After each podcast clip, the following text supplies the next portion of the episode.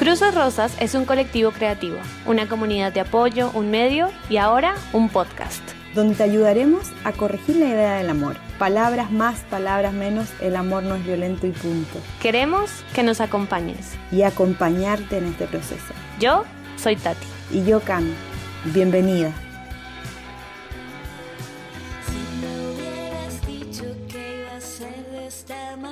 de tu sombra la primera vez que las cosas se pusieron algo raras. El que me conoce sabe que odio las segundas oportunidades. Cuando me dejaste plantada, soltaste la. Tati, no lo puedo creer. Estamos en nuestro primer capítulo del podcast había una vez violencia. Así llamamos esta temporada donde vamos a ir recorriendo todo el storytelling de la violencia y hoy toca partir por lo primero. Nos vamos a enfocar en la infancia. Este capítulo lo titulamos Aprendimos violencia. ¿De qué va este capítulo? Desnormalizar la violencia de género que vivimos en nuestra infancia. Mamá y papá tuvieron una relación acorde al reinado del patriarcado. El ejemplo de tu papá como imagen masculina y el ejemplo de tu mamá como imagen femenina definieron los roles y tu idea sobre cómo son las parejas. Aquí es donde observamos la normalización más profunda. Existe algo que llamamos pirámide de violencia o iceberg de violencia. En la base de ambos modelos hay un montón de comportamientos normalizados y muchísimas de esas cosas vienen desde nuestra crianza. Son esas cosas, digamos, no violentas, pero que efectivamente sí son violentas, las que nos toman más tiempo de construir, como por ejemplo nuestras tradiciones, nuestra cultura y nuestra forma de relacionarnos. ¿Qué cosas son invisibles? Por ejemplo, si en tu familia se humillaba, se anulaba o existía siempre como ese humor sexista que eh, sabemos que todas las familias latinoamericanas tienen, o se invisibilizaba a la mujer, o tu papá o tu abuelo era como el que controlaba a toda la familia y como que siempre que estaban ellos presentes, la dinámica de la familia cambiaba, ¿no? Hoy queremos desarrollar una conversación muy profunda sobre la infancia y poder revisar qué cosas ocurren a esa edad que hacen complicada la vida adulta, sobre todo cuando hablamos de relaciones de pareja. Y estoy súper emocionada porque nuestra primera invitada es una gran, gran, pero, pero gran, en serio, gran amiga.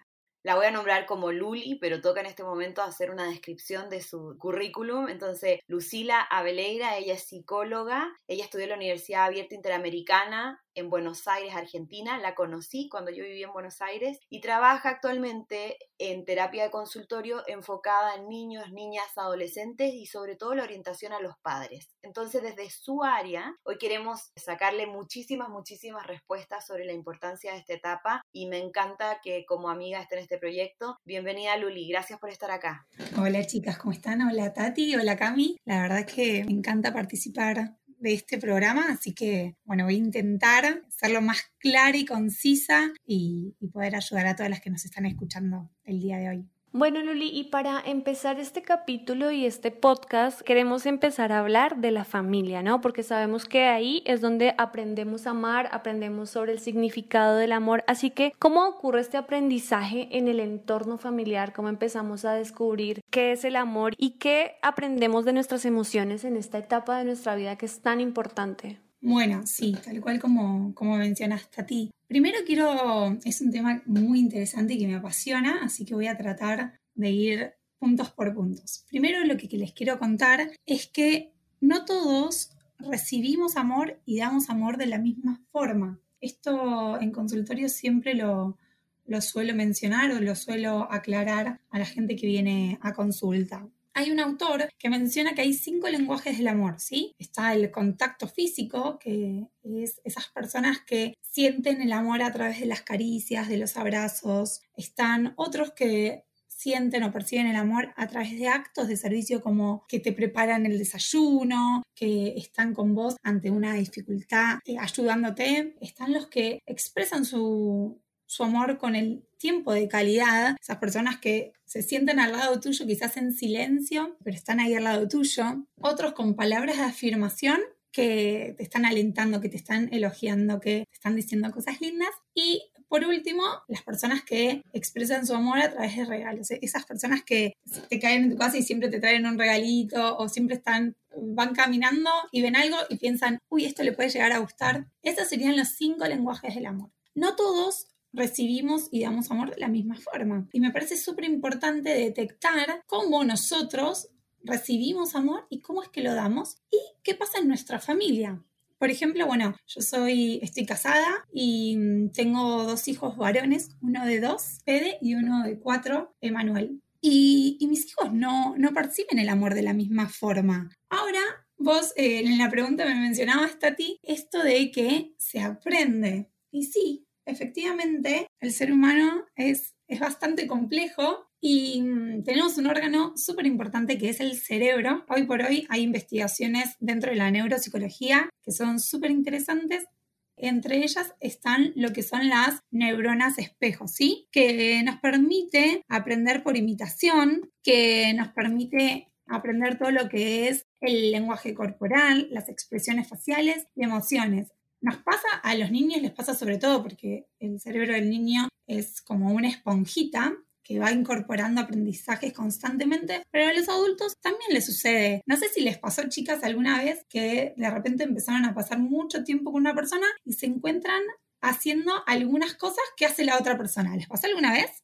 Sí, pasa mucho, sobre todo cuando niñas, somos imitadoras. Si vemos que la mamá se maquilla, me imagino que por eso vamos y agarramos el maquillaje. Y tantos ejemplos que cuando uno llegaba del colegio y venía con una palabra nueva, porque obviamente se estaba juntando con alguien nuevo y los papás se daban cuenta al, minuto. Bueno, estas cosas que vos mencionás tienen que ver con las neuronas espejo que empezamos de a poco a, copiar, entre comillas, las cosas, las cosas que le gustan al otro, nos empiezan a interesar las mismas cosas o hacemos algunas cosas similares. Esto se ve en las neuronas espejo. En los niños esto se potencia aún más porque su cerebro está en pleno crecimiento, en pleno aprendizaje. Es por esto que no se habla mucho sobre el cuidado del cerebro y parece como raro decir cuidar el cerebro. Sí, es muy importante cuidar el cerebro. ¿Cómo lo podemos cuidar el cerebro?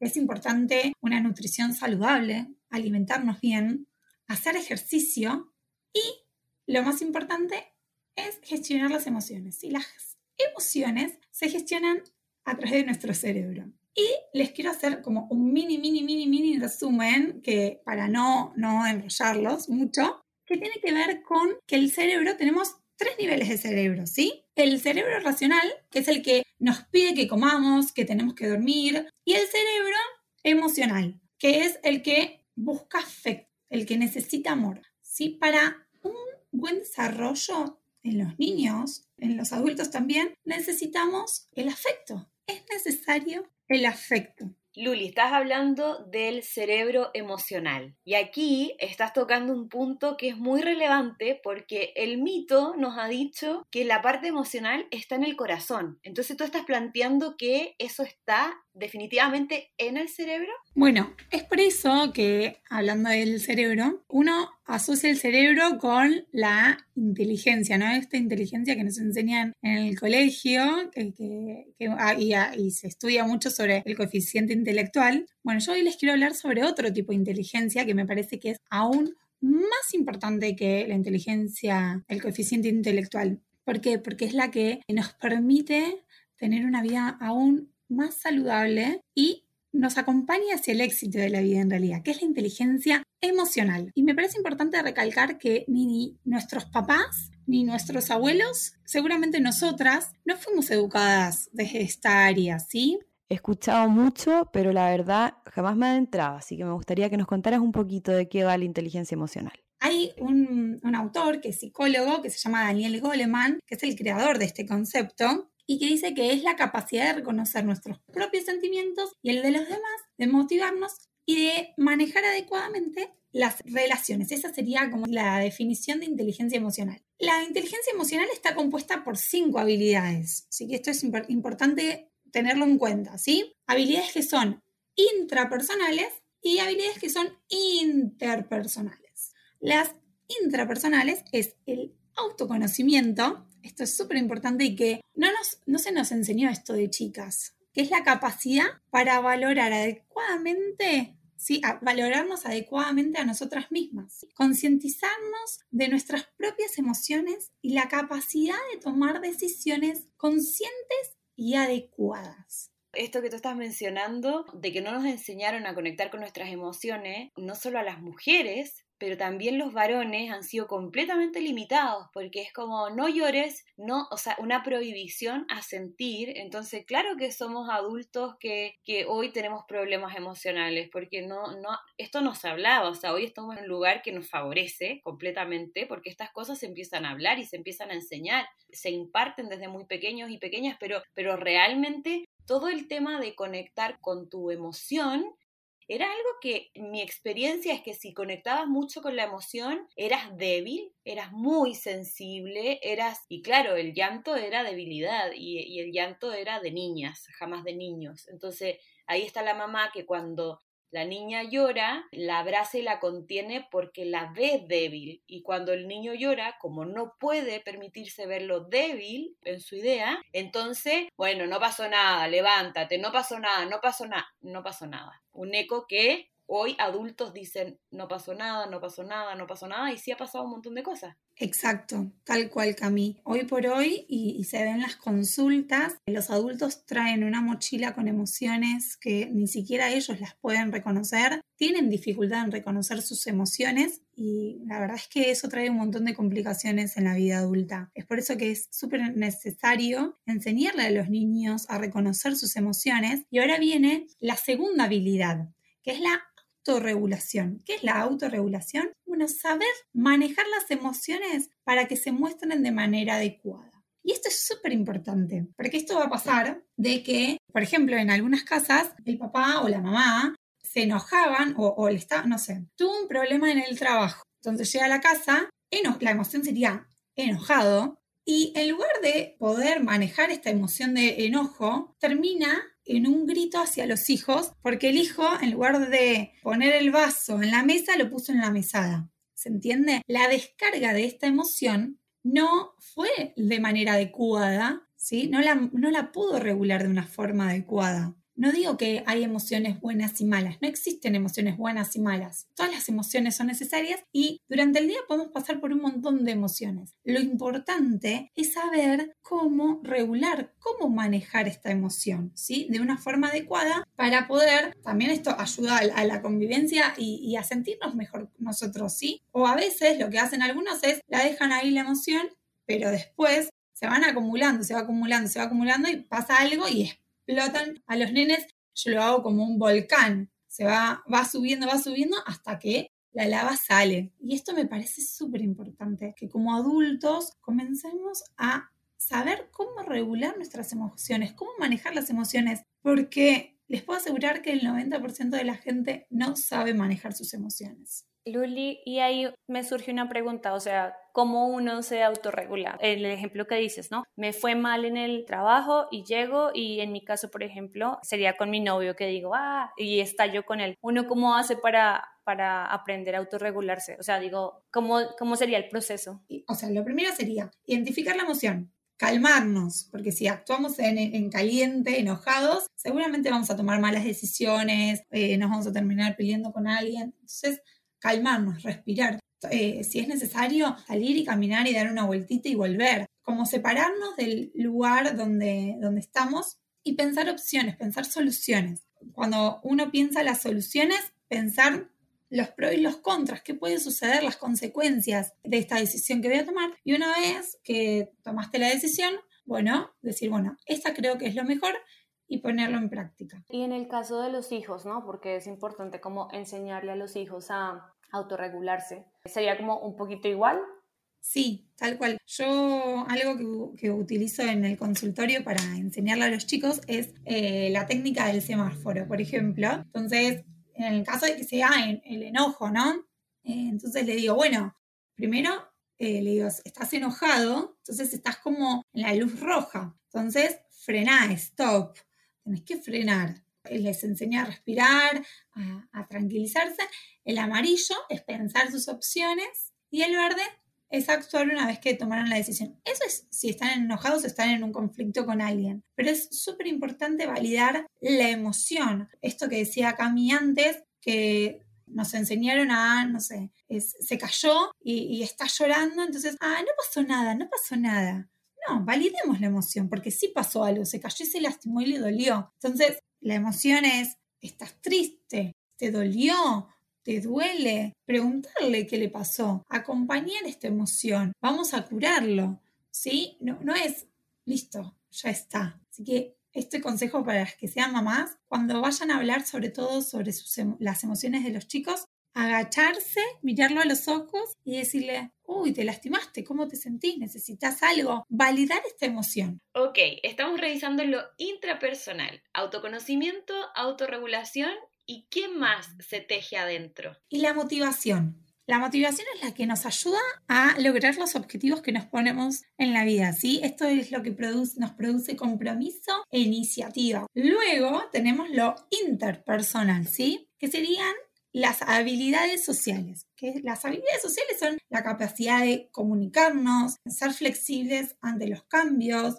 resolver los conflictos de una forma asertiva, establecer relaciones sanas. Todo esto tiene que ver con las habilidades sociales. Y la otra habilidad es la empatía, que esto falla bastante, ¿sí? Que es la atención y el interés por lo que sienten los demás. Mira qué importante lo que dices, porque mientras nos explicabas, yo iba asociando la necesidad que tenemos de autoconocimiento las mujeres como algo tan claro cuando vivimos violencia de género en relaciones de pareja y la necesidad urgente de que los varones aprendan a autorregularse. Esto que explicas de, de poder parar es algo que tuve que asociar mientras nos contabas al tema de violencia de género. Evidentemente son dos cosas que no se nos enseñaron. Incluso creo que cuando mencionaba la empatía, ¿no? Porque yo veo que al final eso es todo lo que se pide, ¿no? Es, es empatía, pero preciso nunca nos sale tan fácil porque como sociedad nos cuesta ponernos siempre en el lugar de esa otra persona y al final en nuestra lucha feminista cuesta mucho que las personas se pongan en el lugar de las mujeres que tienen miedo, de las mujeres que fueron abusadas, las mujeres que fueron violadas y es más fácil para un grupo de población como que negar el dolor de esas mujeres.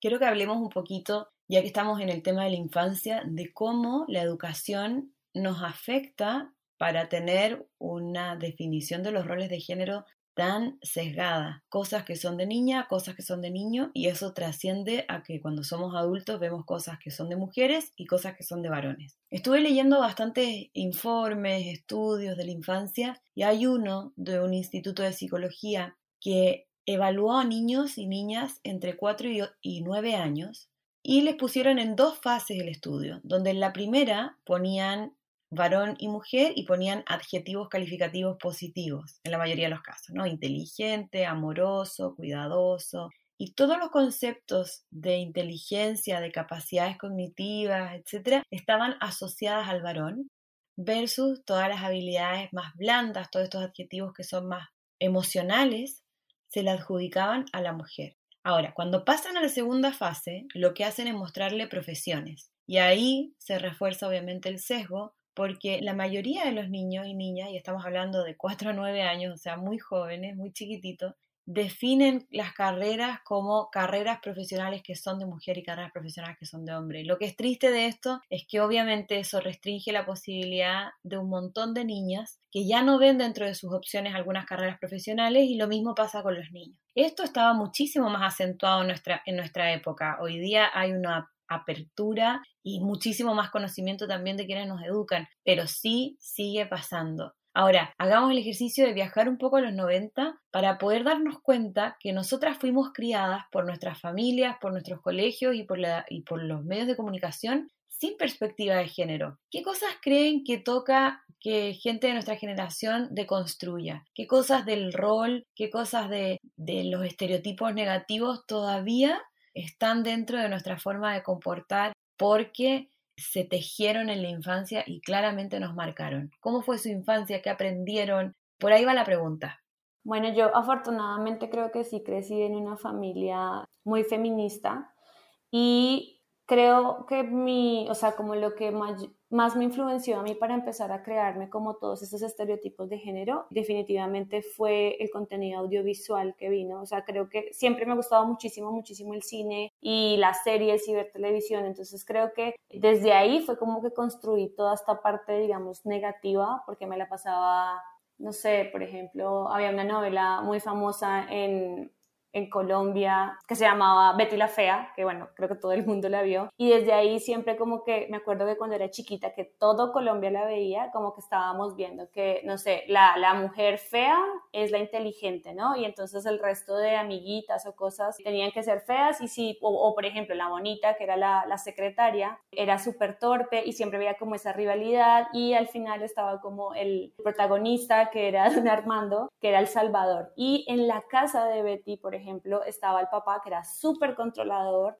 y pues estaba también la mamá, ¿no? Que era la que tenía como el rol de comprender a Betty, comprender al papá, como la amorosa, la que nunca salía de su casa porque siempre, siempre, siempre estaba en el hogar. Y entonces yo creo que todo ese contenido que consumí en la infancia y en mi adolescencia fue la que hizo que como que creara mi significado erróneo del amor, ¿no? Y creo que lo más contradictorio que ahora lo veo es que vi Betty y todas esas novelas con mi familia en las noches, como que siempre lo veíamos como algo normal y nunca se cuestionó como ese significado que había detrás de. En mi caso, yo fui criada, diría que hoy se asemeja al feminismo, algunas cosas feministas, pero en otras yo siento que tenemos este machismo normalizado como familia. Por ejemplo, terminamos de comer y siempre se levanta mi mamá y mi hermana a retirar todos los platos. Entonces, sí me empoderaron, pero siendo muy honesta en las cosas domésticas. Y eso que mi papá es una persona que pasa la aspiradora,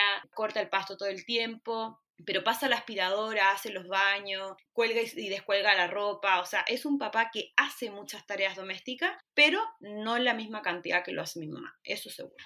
Ahora que lo mencionas, creo que también estaba, o sea, como que, por ejemplo, en mi casa, mi papá como que no hacía nada, o sea, bueno, obviamente sí, sí hacía algunas cosas, no sé, planchaba, tendía la cama y así, pero se veía como algo chistoso, o sea, y como que sigue siendo chistoso, o sea, como que ahorita con en los grupos de WhatsApp y eso, como que molestamos de mi papá está haciendo algo, jajaja, y creo que está muy mal, ¿no? Porque inconscientemente como que decíamos, a ver, mi papá, o sea, ver chistoso que él haga lo que tiene que hacer está raro, ¿no? Es que por eso cuando hemos hablado, o sea, una familia feminista no es la que le dice a la mujer, tú puedes llegar lejos. Es como, loco, eso lo dicen todas las campañas de publicidad de los últimos tiempos. O tú puedes trabajar por tus sueños. Lo vienen diciendo hace 20 años. Nosotros somos de esa generación que sí ha escuchado el Woman Empowerment. Pero una cosa es lo que uno dice a nivel discurso, pero en las decisiones, el feminismo se ve en las decisiones de decir, yo no ayudo en la casa, yo soy parte de las tareas del hogar. Y creo que ahí es donde se caen estas ideas de familias feministas.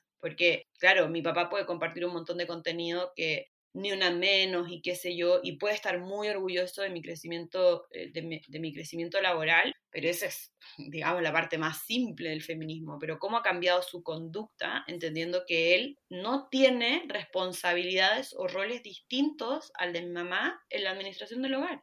¿Tú qué piensas, Luli? Bueno, con esto que decías, que me, me, me causaba gracia, porque, bueno, hace poco me pasaba que, bueno, yo estoy casada y la verdad es que ambos participamos de las cosas de la casa a la par. Ambos trabajamos y ambos criamos a, a, nuestros hijos de manera igualitaria. La verdad es que en ese sentido fue hablado y fue conversado y nos pusimos de acuerdo en esto. Creo mucho que en las relaciones tiene que haber un acuerdo. Pero me pasa que quizás cuando me cruzo con mujeres de generaciones anteriores que me dicen, ay, qué suerte, vos tenés un hombre que te ayuda en casa. Y mi cara es como, no, no me ayuda en casa. O sea, no me está ayudando. Porque es parte. Y recordaba también esto de, bueno, qué cosas en nuestra infancia, y no sé si en sus países, pero en la Argentina, en los jardines infante, está el rincón de la mamá, que era la cocinita, quizás había la cunita, el bebé, era como el rincón de la mamá, que iban las nenas. Hoy por hoy eso cambió rotundamente, ahora ya no es más el rincón de la mamá, es el, el, rincón de la casita, donde todos participan. Y yo miro a mis hijos que juegan a cocinar, juegan a bañar bebés, juegan a cambiar pañales, juegan a pasear con cochecitos con sus muñecos.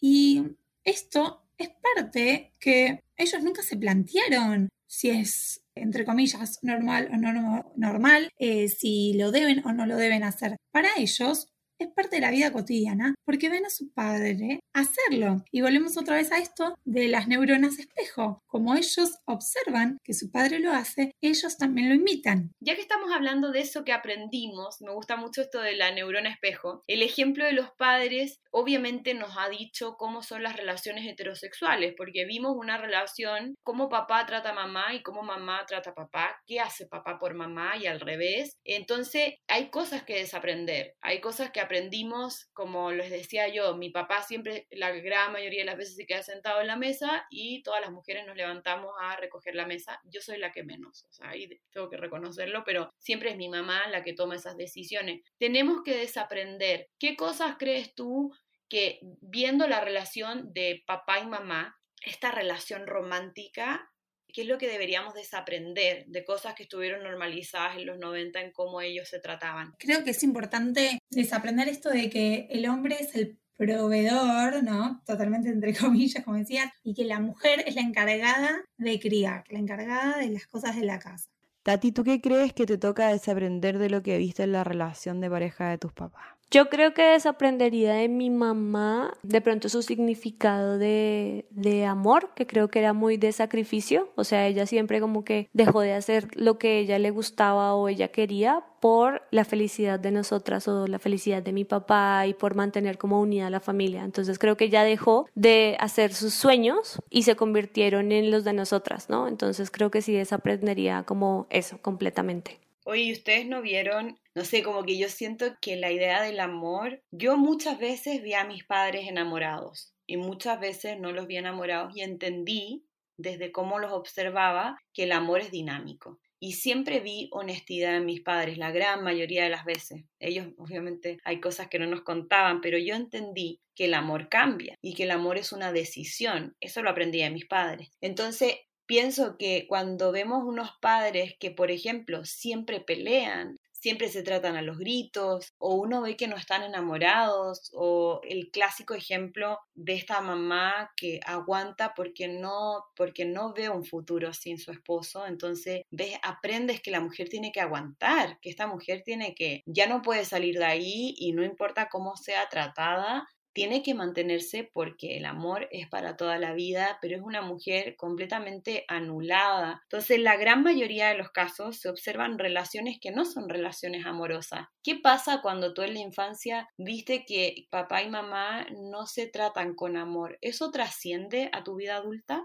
Sí, definitivamente. Sí, esto uno lo observa y genera emociones también en el niño y quedan en, sus recuerdos y esto va, esto va a afectar en la toma de decisiones, en la búsqueda de una pareja en un futuro. Por eso, vuelvo a lo mismo, es importante conocerse, es importante saber qué cosas nos sucedieron, cómo nos están afectando y qué podemos hacer para modificarlo, ¿sí? Tener un momento de evaluación, sobre todo yo siempre digo cuando quizás algún adolescente o alguna joven está en consulta y me cuenta que bueno, que está comenzando una, una pareja que en general se ven patrones y patrones cuando uno, uno busca su pareja, le digo, bueno, analicemos qué es lo que vos querés para, para tu pareja, qué es lo que deseas, ¿no? Entonces, en el sentido de qué tipo de relación querés, qué relaciones tuviste y qué relaciones querés. Y bueno, sobre eso vamos trabajando. Me parece que a veces repetimos eh, los patrones que,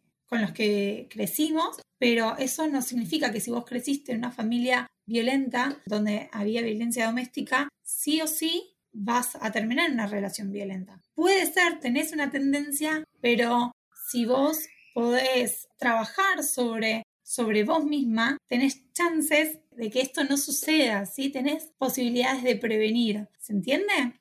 Sí, clarísimo. Oye, y me surge una pregunta. Por ejemplo, nosotros ayudamos a muchas chicas que nos escriben en nuestra comunidad y no la mayoría, pero digamos que un 50-50 eh, son madres. Y como que nos hemos dado cuenta que el hecho de esta mamá que ya se cansó definitivamente de esa relación violenta, se separa y empieza a tener como otros problemas, ¿no? Como que, por ejemplo, el hijo, entonces ya empieza a verla a ella como la enemiga porque fue la que rompió la familia y entonces como que empiezan a ver como otros eventos colaterales que son consecuencia de haber dicho ya, me cansé de esta relación, ya no quiero a esta pareja violenta y empieza a ver como todo esto con el hijo. Entonces, ¿qué consejo les darías para empezar a a tejer otra vez esta relación con el hijo, ¿no? Que, que son niños y que seguramente no entienden, pero pues que siempre están como anhelando que sus papás vuelvan a estar juntos, ¿no? definitivamente ya no se puede, eso está claro, pero ¿qué consejo les daría? Primero sería validar esta emoción, decirle que,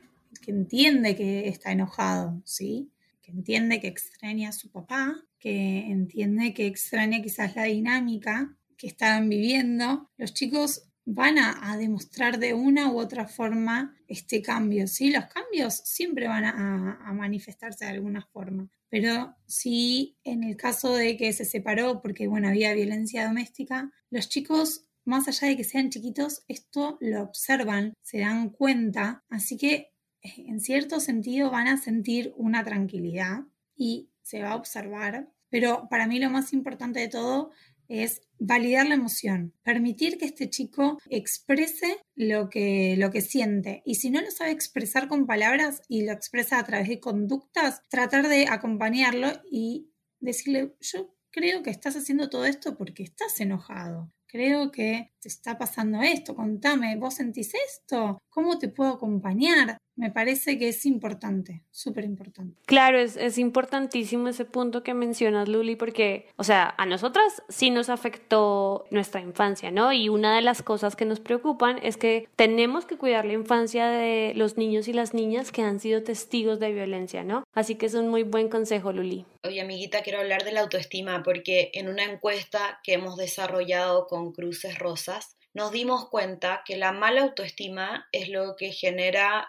que las mujeres nos metamos en relaciones con violencia, que aguantemos tanto tiempo en una relación con violencia y después justo la autoestima lo que está más desarmado cuando termina esta relación. Hubo una pregunta que se le hizo a las víctimas de violencia, donde en su mayoría estamos hablando de violencia física y les preguntábamos qué es lo que tienes que trabajar ahora que ya no estás en esa relación con violencia y el 100% de ellas dice que tiene una deuda con trabajar su autoestima. Entonces nos dimos cuenta que es el inicio y el término de una relación violenta el que una mujer no se ame, no se valore, no confíe en sí misma. Yo estoy entendiendo que la autoestima se forja de manera muy fuerte en la infancia. Sí, sí, ¿cómo es el proceso para desarrollar una buena autoestima en la infancia? Totalmente, sí, la autoestima se va creando desde niños y es muy importante desarrollarla. Así que si hay alguna mamá que nos está escuchando, preste atención a estos tips que le voy a dar porque es sumamente importante.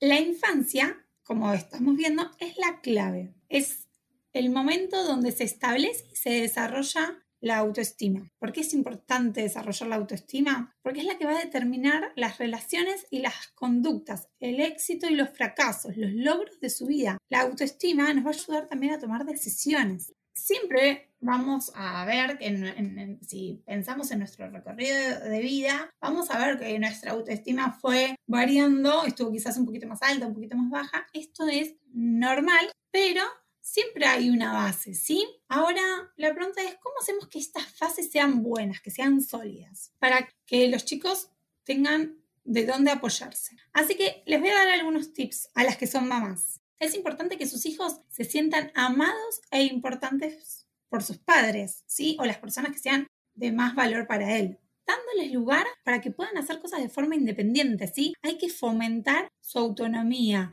este es, un, es algo clave que muchas madres, por sobreprotegerlos, terminan haciendo todo por los chicos. Enseñarles a pedir ayuda cuando no saben o no pueden algo, ¿sí? Está bien pedir ayuda y es necesario muchas veces. A veces los niños ven en nosotros que no, no vamos a pedir ayuda porque no queremos como o incomodar o no nos queremos rebajar a pedir ayuda. Bueno, enseñarles que está bien, que está bien equivocarse y que podemos aprender de equivocarnos. Otra cosa que es súper importante es no comparar a los niños. No necesitan ser comparados, les hace mal. Permitir y fomentar que expresen sus emociones. Corregir sus errores con amor. Ofrecerles palabras de aliento, alentarlos cuando ven que está intentando cosas nuevas, alentarlo a que siga, que los niños se puedan sentir escuchados y comprendidos. Sí, hoy por hoy pasa mucho que estamos con el celular y el niño viene a decirnos algo y nosotros estamos mirando el celular. Ah, sí, sí, sí, sí.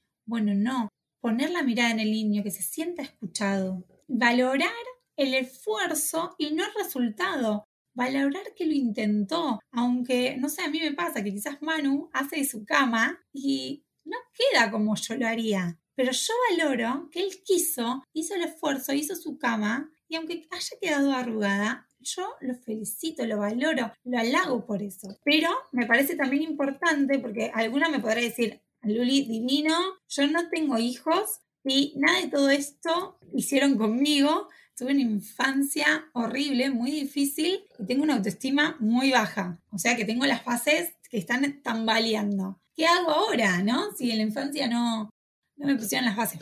tranquila, porque en la vida adulta también podemos ir trabajando nuestra autoestima, ¿sí? Me parece importante hablar sobre dos conceptos fundamentales sobre la autoestima. El principal es el autoconocimiento, ¿sí? Entender que yo no soy lo que hago, sino una suma de características positivas y negativas que me identifican. Así que las animo a que hagan una lista para comenzar a autoconocerse. ¿Qué cosas, qué características positivas y negativas tienen de ustedes? Porque uno no puede amar a alguien que no conoce y generalmente hacemos pocos ejercicios de autoconocimiento. Así que les dejo tarea para el hogar. Y el segundo concepto es la autoaceptación. Una vez que hiciste esta lista y mirás estas características y objetivamente podés pensar qué cosas me gustan, cuáles no, qué quiero cambiar y qué necesito cambiar con urgencia. Estoy cachando que la autoestima que tenemos hoy tiene mucha relación con esas primeras bases. No queremos que alguien que esté escuchando se quede sin algunas como ideitas, consejos para poder empezar a trabajar esa autoestima, sin necesidad de hacer un viaje al pasado, porque no vamos a lograr hacer nada de eso a través de un podcast, pero sí algunas actitudes que podemos tener para que esa niña hoy adulta empiece a sentirse fortalecida en esta área. ¿Cómo nos podrías orientar con algunas cositas? Uno, no te compares. Centrate en tus metas, en tus objetivos. No importa lo que tu hermana, tu compañera, tu mamá te digan o los objetivos que tengan, porque si vos perseguís el objetivo del otro, nunca te vas a sentir feliz y te vas a sentir incómoda. Valora tus logros. Muchas veces menospreciamos nuestros logros o alegrías. A veces nos pasa de que tenemos logros o que logramos ciertas cosas y no los decimos por vergüenza o lo minimizamos y en cambio si alguien nos viene a decir el mismo logro, nosotros como que le hacemos una fiesta. ¿Por qué le hacemos una fiesta al otro y no nos hacemos una fiesta a nosotras? Tercer punto, cuida la forma en la que te hablas y hablas de vos misma. Muchas veces nos pasa de que mm, nos decimos soy un inútil, no sirvo para esto. Somos nuestros peores críticos. Jamás le diríamos al otro lo que nos decimos a nosotros mismos. Por ejemplo, si hay gente invitada en casa y eh, esa persona invitada tira el vaso de agua en la mesa, estoy segura que vamos a minimizar el hecho. Vamos a decir, no te preocupes, no, quédate tranquila, eh, se seca.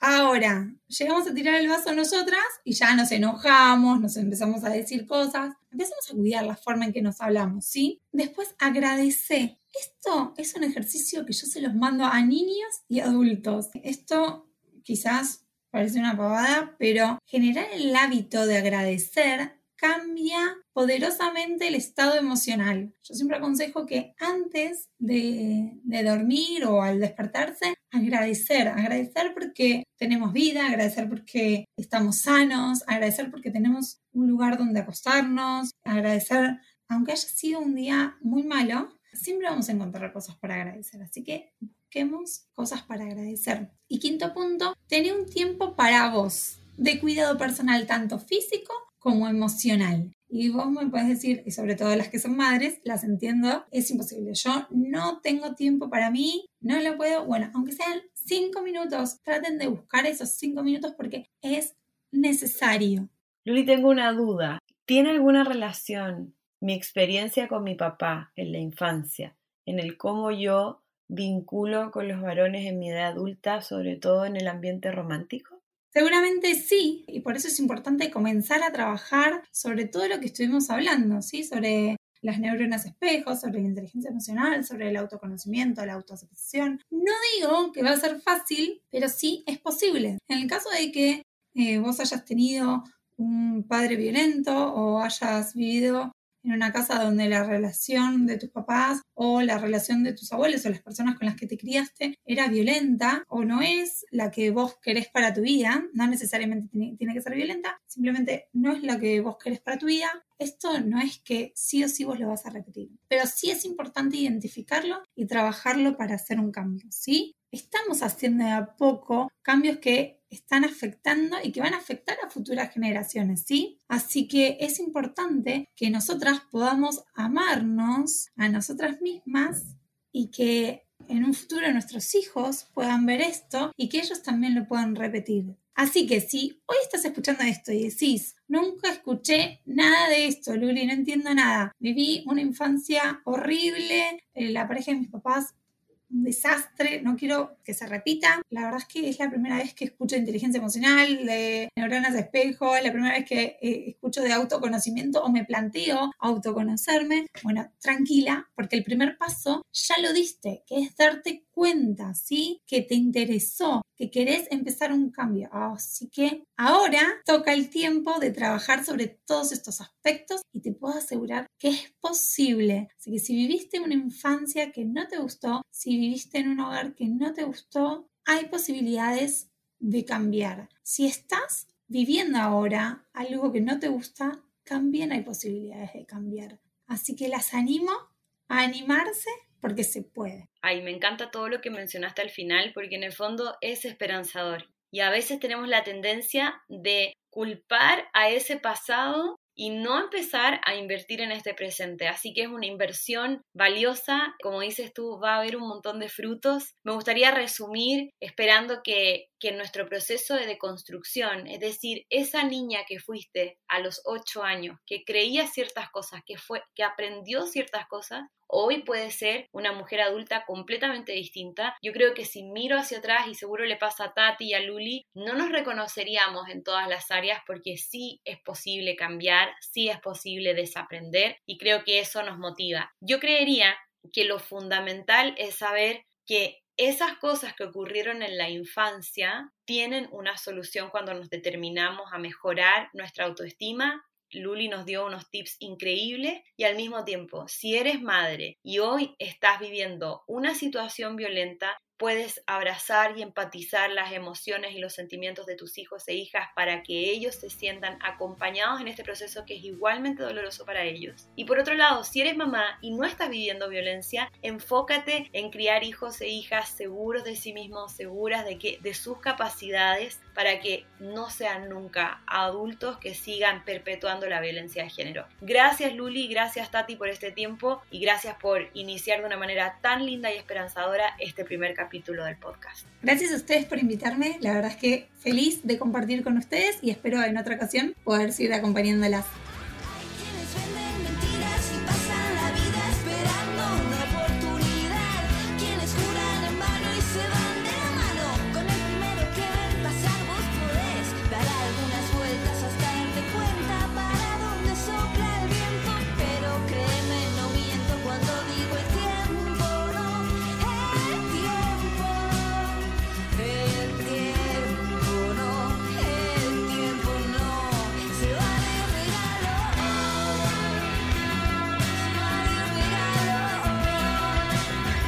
Este capítulo te abrió los ojos y necesitas ayuda, escríbenos. Encuéntranos en nuestras redes como arroba crucesxrosas, por correo en ayuda arroba crucesxrosas.org o en nuestro sitio crucesxrosas.org. Un abrazo, nos escuchamos en el próximo episodio.